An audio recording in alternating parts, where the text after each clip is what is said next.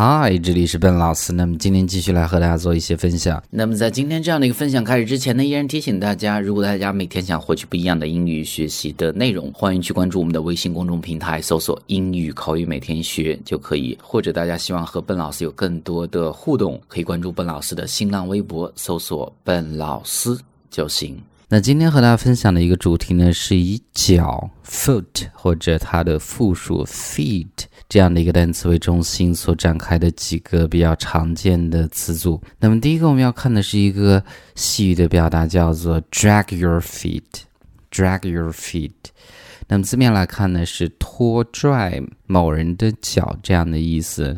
Drag 它本来是一个动词，是拖拽的意思嘛，但实际的意思是拖拖拉拉的去做什么事情。比如说我们看这儿的例子，当工作需要去。完成的时候呢，拖拖拉拉呢不太好，那我们就会讲，It is not a good idea to drag your feet when the work needs to be done. It is not a good idea to drag your feet when the work needs to be done. 所以呢，这是第一个这样的一个词组。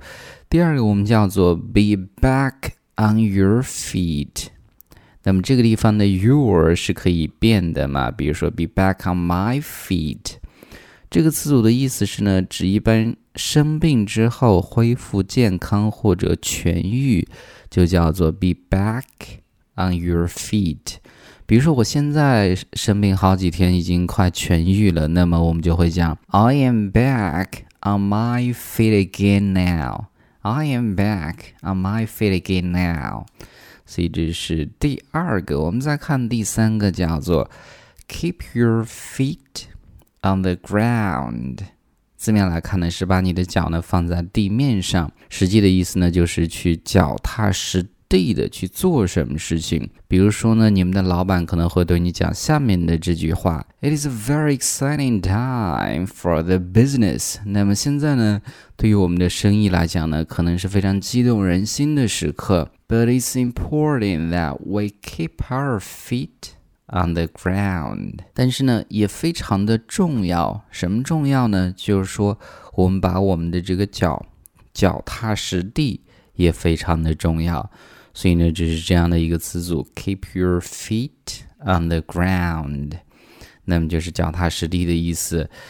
倒数第二个就是我们分享的第四个，叫做 under your feet，under your feet。在脚之下，那实际的意思是妨碍或者碍手碍脚的意思。比如说，小孩呢到处乱跑，那碍手碍脚，那我们就会讲：The children were running about under everybody's feet. The children were running about under everybody's feet. 所以呢，这是第四个。那我们再看最后一个，它是一个英式的一个表达，叫做 not put a foot down。Not put a foot down 是从不犯错的意思。比如说，When he's around, we never put a foot down。那当他在的时候呢，我们从来不犯错。 所以啊，上面就是我们今天所学的这些关于 feet 或者 foot 相关的一些表达。那我们再去快速的回顾一下，第一个叫做 drag your feet，是。拖拉的去做什么事情。第二个叫做 be back on your feet，指的是生病之后的痊愈。第三个叫做 keep your feet on the ground，是脚踏实地的意思。第四个叫做 under your feet，妨碍或者碍手碍脚。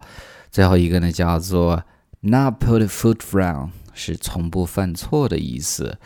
All right，所以呢，上面就是我们今天整个这样的一个分享。那么最后呢，依然提醒大家，如果大家喜欢本老师的分享，欢迎将这样的一篇文章通过右上角去分享到你的朋友圈，或者在最下方去留言或者点赞。So you guys have a nice day.